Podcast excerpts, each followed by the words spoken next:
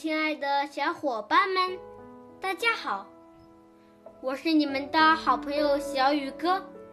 今天我给你们朗诵的古诗是《乐游原》，唐·李商隐。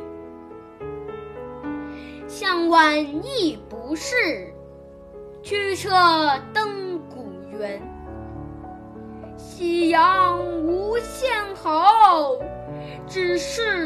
近黄昏。这首诗的意思是：傍晚，愁绪忽然涌上心头，于是我驾着马车，登上了郊外的乐游原。夕阳虽然无限美好，只可惜已将近。黄昏。